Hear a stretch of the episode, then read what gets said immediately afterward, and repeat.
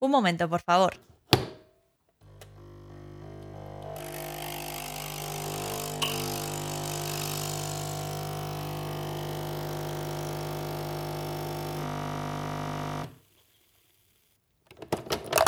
Bueno, ahora que ya tengo mi café, ahora ya podemos empezar.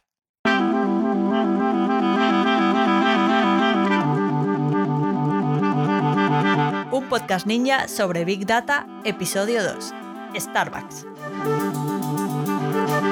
Muy buenos días y bienvenidos al segundo episodio de un podcast ninja sobre Big Data, el podcast en el que hablamos de analítica de datos, de machine learning, de inteligencia artificial y de todo lo relacionado con el Big Data y el mundo de los datos.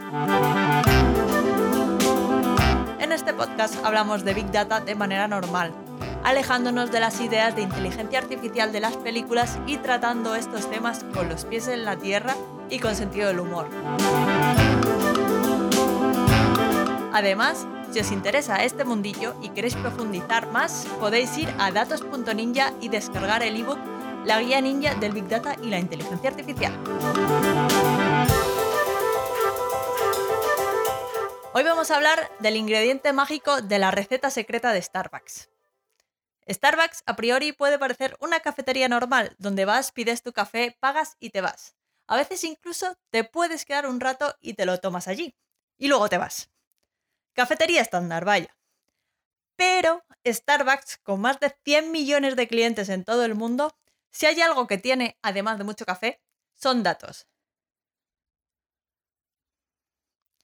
En 2008, con la crisis financiera, el CEO de Starbucks, Howard Schultz, no sé si lo he pronunciado bien, tuvo que tomar medidas drásticas para que la compañía sobreviviera cerrando cientos de, locales de Starbucks, vaya. La mayoría de las tiendas que cerró habían abierto en los 18 meses previos al momento de, de la orden de cierre. Al parecer, la estrategia de apertura de Starbucks en el momento previo a la crisis de 2008 consistía en abrir cuantos más locales mejor, en todas partes, en cualquier esquina. Vamos, que no había mucha estrategia. En ese momento, Howard Schultz se dio cuenta de que necesitaban empezar a basar en algo sus decisiones sobre dónde abrir y dónde no un Starbucks. Y es cuando empezaron a tener en cuenta los datos. Datos como la presencia de competidores, el tráfico en la zona, el nivel económico del barrio y cosas así son los que ayudan a encontrar la ubicación óptima de un nuevo Starbucks. Y funciona bastante bien, ya que las tiendas que abrieron en 2011 y 2012 producían un retorno de la inversión en ventas de 2 a 1. Es decir, si gastaban medio millón de dólares en abrir un local, vendían cafés, ojo, por valor de un millón de dólares. Así comenzó la historia de amor de Starbucks con los datos. Unos años más tarde, en 2011, Starbucks lanzaba un programa de fidelización, fidelización a través de una app que te daba puntos para conseguir cafés gratis. En principio no parecía una solución muy ninja. Pero, a través de las interacciones que los usuarios hacían con la app, Starbucks comenzó a conocerlos mejor y a ofrecer promociones personalizadas. Hoy en día, Starbucks no solo recoge y analiza los datos generados a partir de las interacciones de los usuarios con la app, sino que a través del Machine Learning de su plataforma Deep Brew de la que os voy a hablar en unos minutos, es capaz de saber las preferencias de cada cliente analizando los ingredientes de los productos que consume. El Starbucks donde compra e incluso analiza el contexto de cada transacción para saber si un cierto cliente consume un producto dependiendo de la hora del día o del tiempo que hace en la calle. Por ejemplo, Deep Brew sería capaz de reconocer a un cliente vegano a partir de los ingredientes de los productos que consume y no le recomendaría, por ejemplo, el sándwich de bacon.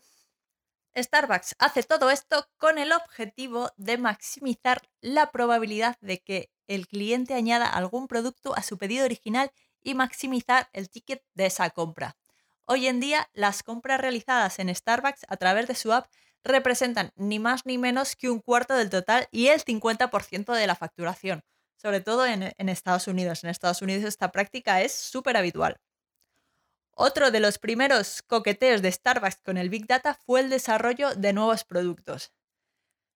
En 2016 empezaron a vender en supermercados productos para consumir café en casa. Café de estos de cápsulas, de lo de Nespresso de toda la vida, vamos. A partir del análisis de los hábitos de consumo de sus clientes en las tiendas, seleccionaban los productos que podían tener más posibilidades de éxito para dar el salto a su Nespresso particular. O la, cafetería, o la cafetera de cápsulas que, que tuvieras en tu casa, vaya. Por ejemplo, Starbucks descubrió que el 43% de los consumidores de té no añadían azúcar a su bebida y que el 25% de las personas no añadía leche al café con hielo, por lo que crearon variantes de cápsulas para vender en supermercados que seguían estas directrices. Además de los productos para supermercados, eh, también empezaron a crear nuevas ofertas para ciertas épocas del año.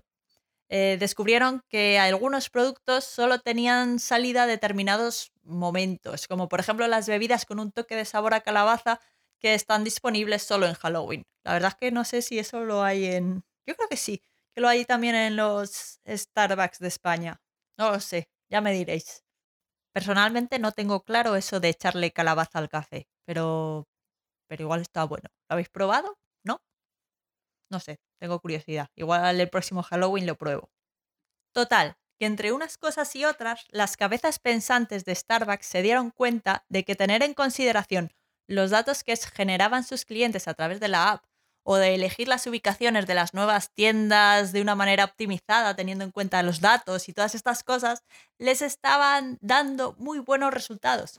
Por lo que en 2017 comenzaron a trabajar en la iniciativa Deep Brew, de la que os he hablado antes, y que vio la luz en 2019. Bueno, pues antes os contaba que Deep Brew eh, se utiliza para la recomendación personalizada de productos, eh, utilizando Machine Learning. Pues la cosa no queda ahí. El objetivo de Starbucks es ir incorporando a la plataforma DeepBrew otros casos de uso que también puedan ser resueltos mediante Machine Learning o aprendizaje automático. Starbucks quiere utilizar Machine Learning también en tareas de logística, como puede ser para el seguimiento del inventario. Esto permitiría saber cuándo es necesario reponer un determinado producto en una tienda antes de que se acabe. Y van más allá. No solo utilizar el Machine Learning para reponer productos antes de que se terminen, sino utilizarlo también para recomendar otros productos determinados que sea necesario darles salida y evitar que haya que tirar nada de comida al finalizar el día. Esto, eso está muy bien, la verdad es que es un buen caso de uso. De hecho, algunos Starbucks en Estados Unidos tienen instaladas pizarras digitales que recomiendan los productos en función del stock en el almacén. Por ejemplo, si tienen cookies de chocolate en el almacén que si no venden se van a poner malas y van a tener que tirarlas, pues en la pizarra digital aparecería una oferta de cómete una cookie de chocolate con tu café para merendar y así animar a los clientes a comprar una. Y eso es maravilloso porque no habría que tirar ninguna cookie de chocolate a la basura. Es que es una pena tirar cookies de chocolate a la basura. O al menos eso creo yo, que, que están muy ricas como para que acaben en la basura. Bueno, total. Que ese es uno de los casos de uso. Además, Deep Brew también ayuda a los gerentes de las tiendas a llevar a cabo las planificaciones de turnos, sabiendo cuándo y en qué tiendas van a necesitar más o menos baristas para atender a los clientes. Otro de los casos de uso más relacionados con la parte operativa de Starbucks tiene que ver con el mantenimiento de las máquinas de café en las tiendas. Obviamente, una de las cosas que puede arruinar el día a un barista de Starbucks es que se rompa la máquina de café justo cuando tiene la tienda a, reventar de clientes y con mono de cafeína, además, ya ves tú.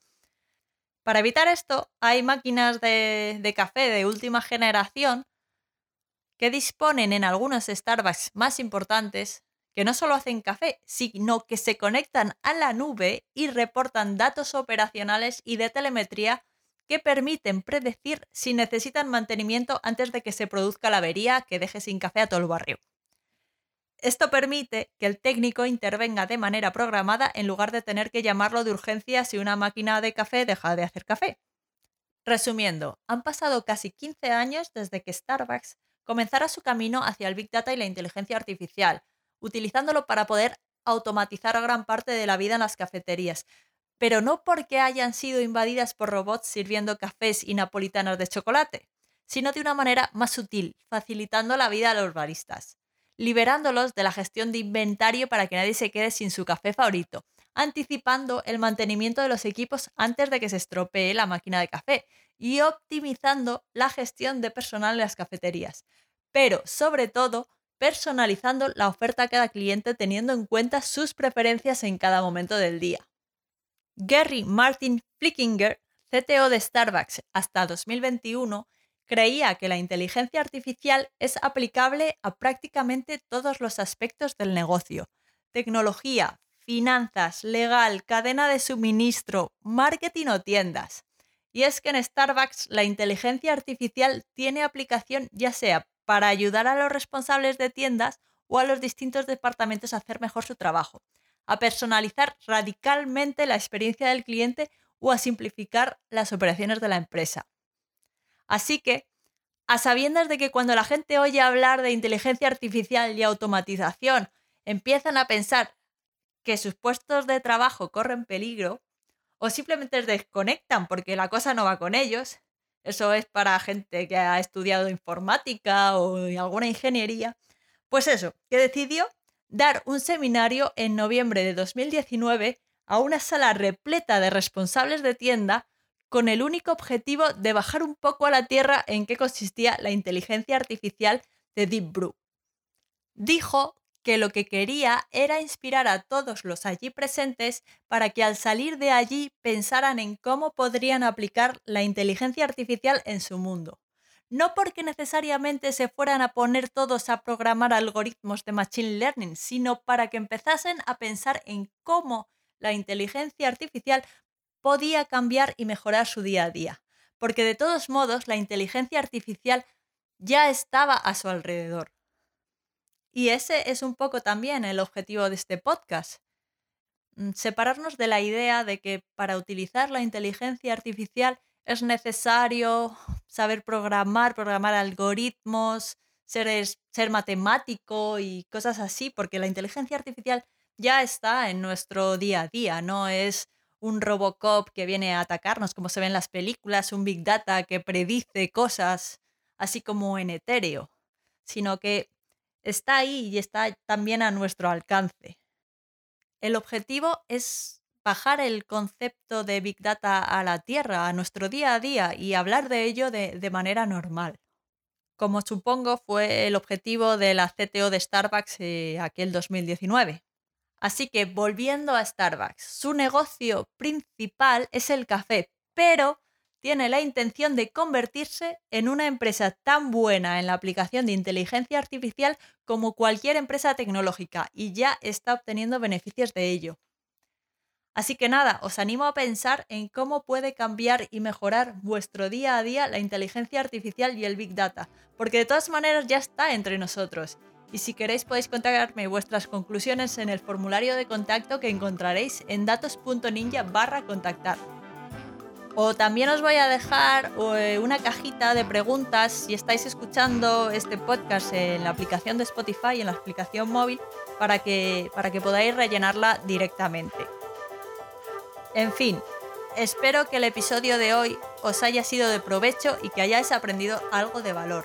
Si es así y os ha servido, no olvidéis dejar una valoración de 5 estrellas del podcast en Apple Podcast, en Spotify, en Evox, en Google Podcast o donde quiera que estéis escuchando esto.